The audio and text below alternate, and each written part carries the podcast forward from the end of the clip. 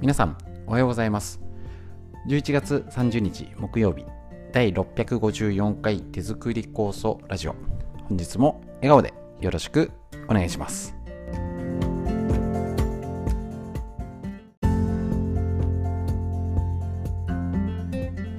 こちら手作り酵素ラジオは埼玉県本庄市にあります芦沢治療院よりお届けしております。私の母親が手作り酵素を始めて、えーと、そろそろ40年になろうとしておりますけれどもこちら北海道帯広市にあります十勝金星社川村文夫先生に長年ご指導をいただいておりまして家族で酵素のみ治療院ということで酵素の勉強会仕込み会、えーと、そろそろ仕込み会が終わりますをやっておりまして。でえっ、ー、とこちらですね、コロナ禍でスタートしたラジオ、耳から学べるということで、えっと、家事しながら、作業しながら、移動中、気楽に聞けるということで、大変好評いただいております。えっと、構想、手作り構想ラジオといえど、ちょっと基本の木をえっと、丁寧にっていうよりは今作ってる方が、えっと、酵素が働ける環境づくりのヒントになるべくお友達やね、家族にこういうの知ってたなんていう風にお話ができるような、ネタになるようなことをお届けしつつ、本を参考に一緒に勉強するスタイルでやっていきたいと思いますので、本日も短い時間ですけれども、よろしくお願いします。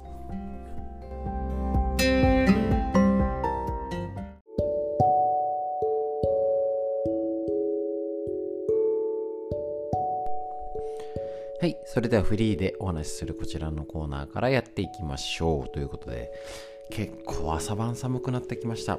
でもなんか昼間があったかい。なんかバランスが悪いっていうんでしょうかね。血流の問題なんか、真冬真冬というか雪が降るほど寒くないけど足元だけ冷たいとかなんか感覚がわからないなってきましたねえーと、こんだけ寒くなると手作り酵素もそうですけどあの飲み方ですね、あのー、冷たい要は冷蔵庫で保管してて常温の水で薄めるともう冷たいじゃん寒いじゃん冷えちゃうじゃんっていうことになるんですね。でえっ、ー、と温める、えーと、お湯で割るけど熱湯で割ったら酵素が活性が落ちちゃうんですよね。死活しちゃうっていうんですかね。難しいところです。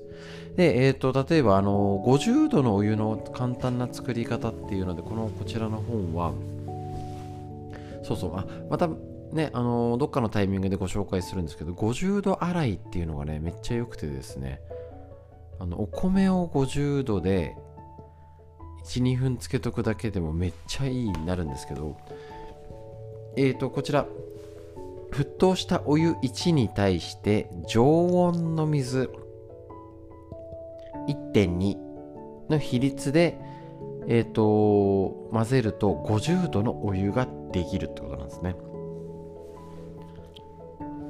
極端に言うと同量の、え、ー、と、お湯と水を割ってまあちょっと置いときゃ冷めるじゃんみたいな。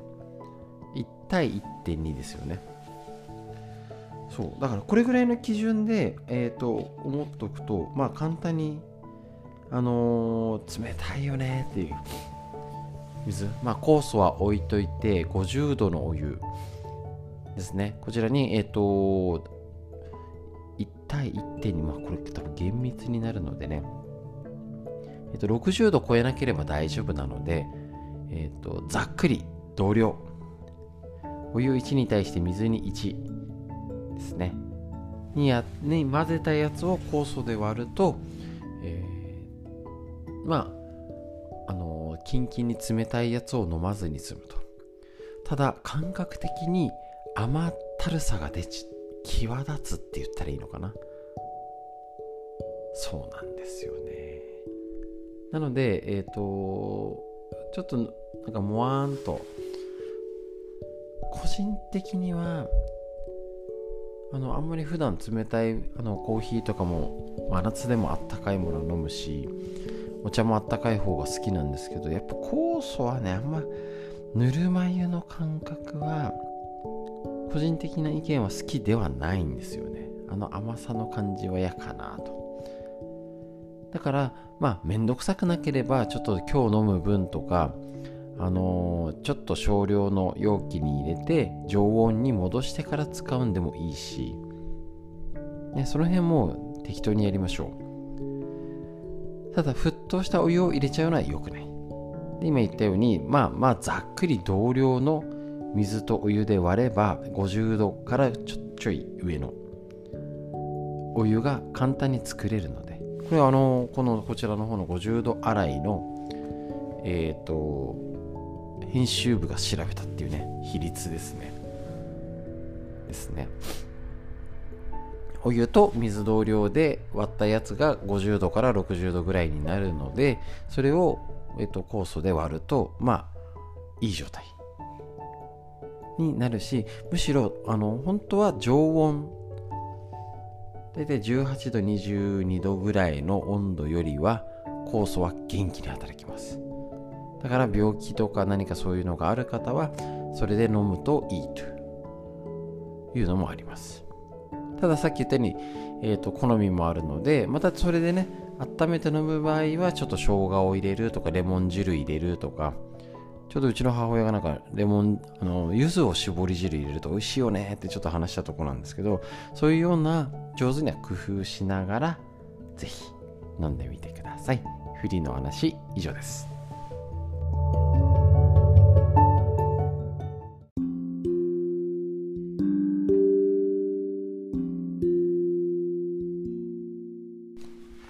続いて面白いほどわかる老化の新常識細胞の寿命を伸ばすコツ。老けない人はここが違うということで宝島社ムックの根頃秀幸先生のこちらの本。より紹介してちょっとずつ今やっておりますよ。サーチュイン遺伝子なんてね前回やりました。ちょっと難しい言葉が出てきても大丈夫です。適当に考えて老化対策。今やるべきこと。これねコロナ禍でマイナスになったことをどう対処するのか。今までと同じように酵素を飲んで同じような生活してたらマイナスが大きくなった分そりゃ老ける病気になる体調が悪くなる。なってしょうがないよねってことになりますのでやれることを探していきましょう。老化予防の新常識ですね。こちら。老化した細胞を除去する最新薬が登場。肥満や血管の積もり筋力低下も解消。テロメアの短縮やりましたね。細胞分裂限界があるよと。いうサーチュイン遺伝子をオンにするなど細胞の寿命を伸ばす老化を予防する研究が今ね盛んなんですね。一方で寿命を終えて二度と分裂しなくなった細胞つまり老化した細胞を除去する研究。すごいですねこれ。そうですね。老化細胞は分裂を終えて体内もからも消えない。悪さするってことですね。人体の老化に大きく関わってるのはもちろん。発がんや慢性炎症の原因になることは明らかですね。つまり老化細胞を取り除くことができれば健康トラブルの発生を遅らせられるということですね。で、えーと、ついに2021年、おちょい前ですね、正常細胞に悪影響を与えず、老化細胞だけを取り除く方法が確立されたと。GLS1 という遺伝子が、難しいですね。もういいんですよ。覚えなくてね。えーと、いう遺伝子が必須であることを突き止めこの GLS1 の働きを阻害する薬剤を開発。同時に GLS1 の働きを阻害することで肥満性糖尿病や動脈硬化などの症状が改善されたり筋力が維持されたりするなど老化現象が改善することも確認されたと。いうことですね。そういうのが、えっと、年取った、えっと、老化細胞を元気にすると。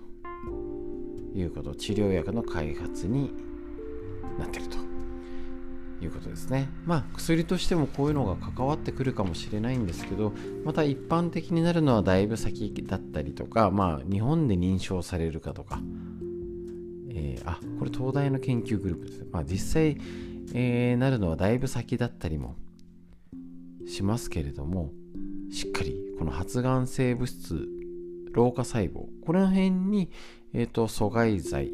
言っちゃえばこの薬もそうなんですけど結局薬だけじゃなくてこれを抑える食事だったり食習慣だったりっていう生活習慣が何かしら関わるっていうことは絶対に関わってくると。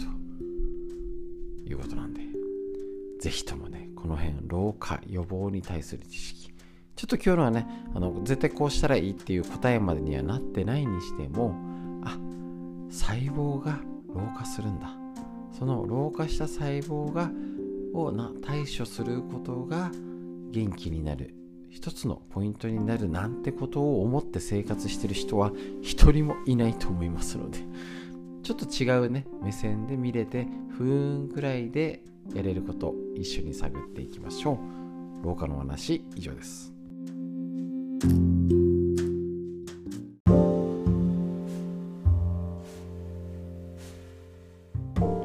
続いて東洋医学の知恵緑薬品漢方堂の毎日毎日漢方。体と心をいたわる365のコツ桜井大輔先生の夏目社よりお届けして1日1ページ東洋医学の知恵。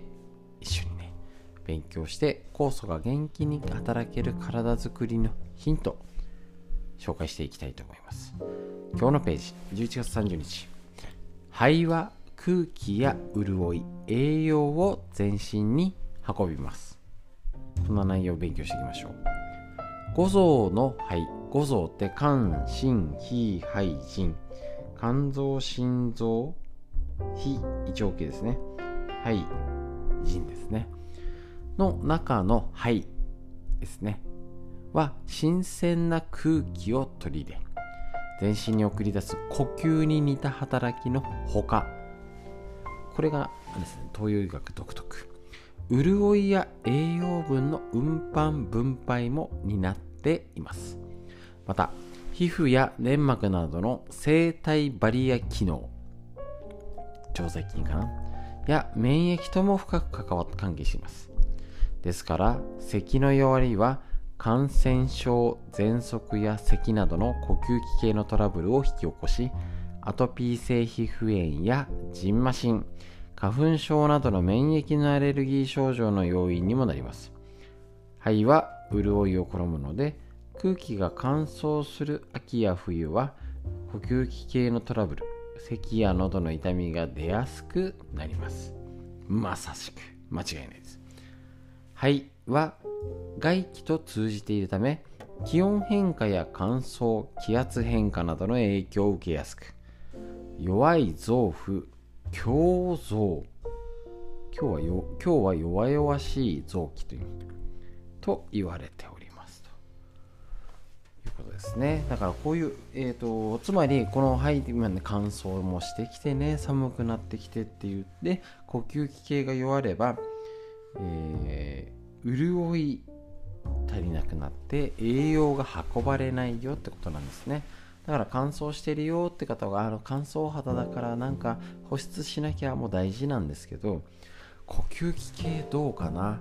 まあ呼吸器系だけじゃなくて内臓とか循環がどうかな？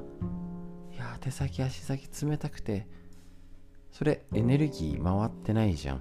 食べたもの潤いや食べたもののエネルギー。いろんなものの循環ができてないじゃんっていうことになりますのでそういう目で体を見てみるとまた今ある症状だったりあこっちとこっちつながるかも出てくるかもしれませんという医学の知恵。以上です。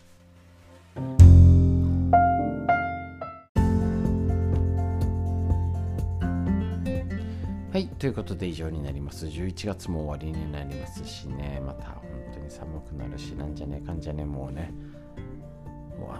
あっという間に12月暮れになってなんかあんだけあったかかったので急になんかあのー、お正月のお飾りが売ってたりクリスマスソングになってる薬局とかスーパー。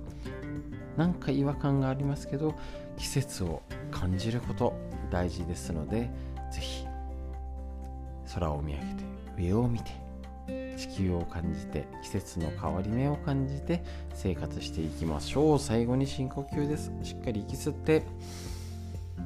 吐いて。背中ね、肩回して背筋伸ばしてどんどん丸まっちゃいますよ。しっかり息吸って。吐いて。素敵な一日が始まりました。皆さんにとってより良い一日になりますように。本日も最後までお聴きくださいましてありがとうございました。